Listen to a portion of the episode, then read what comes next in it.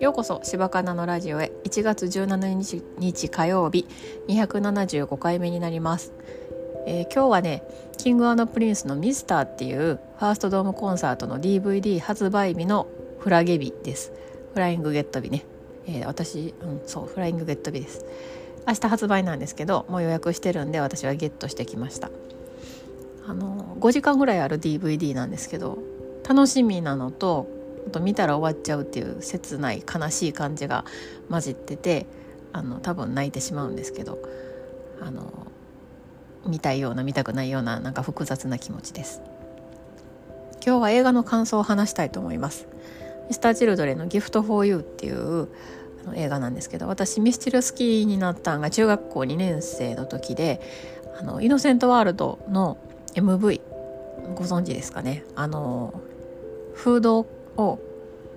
鼻ぐらいまでかぶってる桜井さんを見た時になんかものすごい好きになったんですよ私。あの覚えてます？今でも。カウントダウン TV で見たんですそれ。夜中にね。その時にすっごい好きになって何これと思ったんですよね、まあ、一番私が最初のあの推しというかあの推しができる始まりがそのイノセントワールドの桜井さんで、まあ、曲もすごくヒットしてあのまあ、そこからファンクラブに入ったりとか初めてアルバム買ったのが「アトミックハート」あの青いパッケージのね「アトミックハートで」まあ当時中学生の私にとったら3,000円はすごく高価なものでしたね。でえーと、中学校の時は入ってなかったけどもうちょっと高校生になってアルバイトできたできるぐらいになったら、えー、ミスチルのファンクラブに入ってねあのライブとか行けるから入ってね月あ月ちゃうわ年間5,000円その時の私にとっても高かったけどあの入ったりしてましたね。であのまあその時から好きなんですけどすっごい好きっていうわけじゃないんですよ今までが。聞いてない時期とかもあるんですよミスチルがミスチルを。あのうんあのなんか「ワンピースの主題歌になったぐらいとかあとドラえもんの主題歌になった時ぐらいとかあんまり聞いてなくて。でえー、だから最近も私キングプリンスの方が好きなのでなんかこうあんまり見に行くような気持ちではなかったんですけどきっかけはそのミスチル好きな友達がいてでその子に一緒に行こうって言われてたんですけどまあまあ私その気あんまりないから曖昧な返事なんですよねああいつ行こうかなぐらいの感じで、えー、年越して年明けにもう見たって言われて山田見てないって言っていつ空いてるって聞かれたら私明日空いてるって言ったらじゃあ明日も明日空いてるし行けるって言って、まあ、急遽決まって行くことになったんですよね。なんかこういうことをなんか運命とか必然とか言うのかなって思いながらまあ一人では絶対行ってないなって思います。そのでなんか映画行って映画チケット取ってでまあ、客席見た時にあここの人らみんなミスチル好きなんやなって思ってあここの人ら仲間なんやなって思いながら自分の席に着いてで、えー、始まりのね曲を聴くんですけど、まあ、30周年のライブ半世紀のエントランスのライブ映像からとともに映画は始まるんですが私も京セラドームに行ったんですけどあのその時の感動もですし桜井さんがねあの私らより元気っていうのも思い出しましたね。私ら立って見てるだけやのにすごい疲れて座ったりするけど桜井さん歌いながら走ったり踊ったりするしわ桜井さんはすごいなって思いながら見てました。でね映画館で見るライブ映像っていうのはものすごい音も良くてベースとかドラムの音がお腹に響いてあのこうもう一回もう一回じゃないけどあのその時手振ったりするんですけどあのイノセントワールドの時とかねeverybody goes の時とかねあの手を振り上げたり乗ったりするんですけどそんなんがちょっとやりたいなって思うぐらい音もいいし楽しかったです。まあのでも冒頭からねもう終わりなき旅の歌やったんですけど泣いちゃったんですよねファンの人の思い出とともに振り返るっていうような振り返るというか、まあ、曲の紹介というか、まあ、それぞれの人生の中でのミスチルの曲っていうのがあると思うんですけどあのそれを思い出したりねあとタワレコの店員さんが出てはったんですけどその時にこの今ね配信度が多いから音楽を手に取るっていう体験をあんまりしないんですよね。でそれのなんか温かさを感じたりっていうのをおっしゃっててなんかハッとしたんです私。そういえばアトミックハート買った時すごくあのミチルはすごい近くに私の、まあ、心臓にこもうなんやろいるっていう感じになったのを思い出してなんかね何とも言えんというか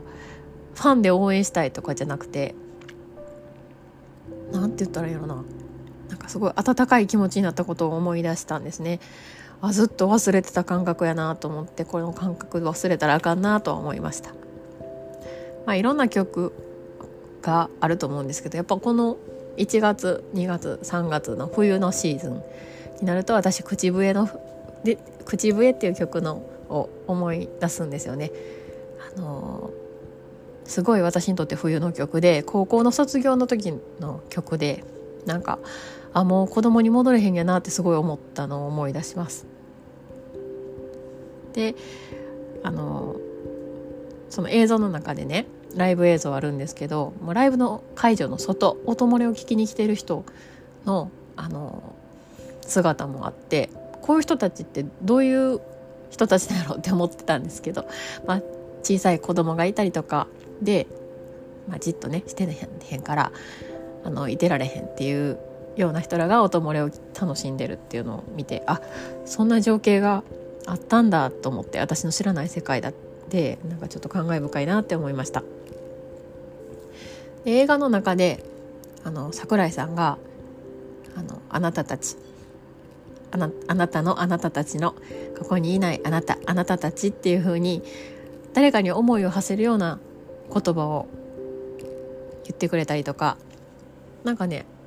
アイドルとかやったらずっと一緒にいようね僕のこと好きでいてねみたいな、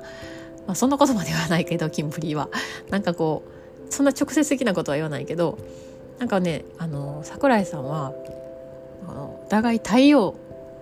であるっていうふうなことを言ってくれたりとかしてねなんかすごく素敵な言葉をたくさんもらえたような映画でした。でそのまあ行った友達とあの、まあ、帰りにねカラオケ行ってミスチルナイトをしたんですけどすっごい歌いましたね。あの やっぱり30周年分の曲歌うってなると朝まで朝まで歌ってないけどもまあ朝から起きてるからすっごい疲れるしあなんか高校生の時とかねオールでミスチル歌ったりとかしてたんですけど、はい、もう40になるとできへんなっていう話をしたりとか、まあ、それぞれ好きなアルバムがあって、まあ、そのアルバムなんかね私の中でこうその友人は私と似てるから私と同じようなのが好きなんかなと思ったら違ったりとかしてなんか新しい発見があって「あのシンプル」っていうことあの歌に、え10年先も20年先も君といられたらいいな生きれたらいいなっていう言葉があるんですけどなんか10年先も20年先も桜井さんミスチルを応援できるように健康でいなあかんなとは思いました。もちろんミスチルも健康でいてほしいなと思うしあのなんか私自身今キンプリが好きやから5月22日に脱退してしまう3人と残るに2人。でだから今あのキングプリンスで活動しているっていうなんか奇跡というか奇跡起きてほしいんですけどあのなんか複雑な気分になりましたね。ミスチルはやっぱり4人で今も音楽を続けられてるっていうこと自体が奇跡なんだなと思ってあのいいなんか素敵なグループ素敵なアーティスト好きになったなって思いました、はい。えー、それではお聴きくださりありがとうございました。また次回。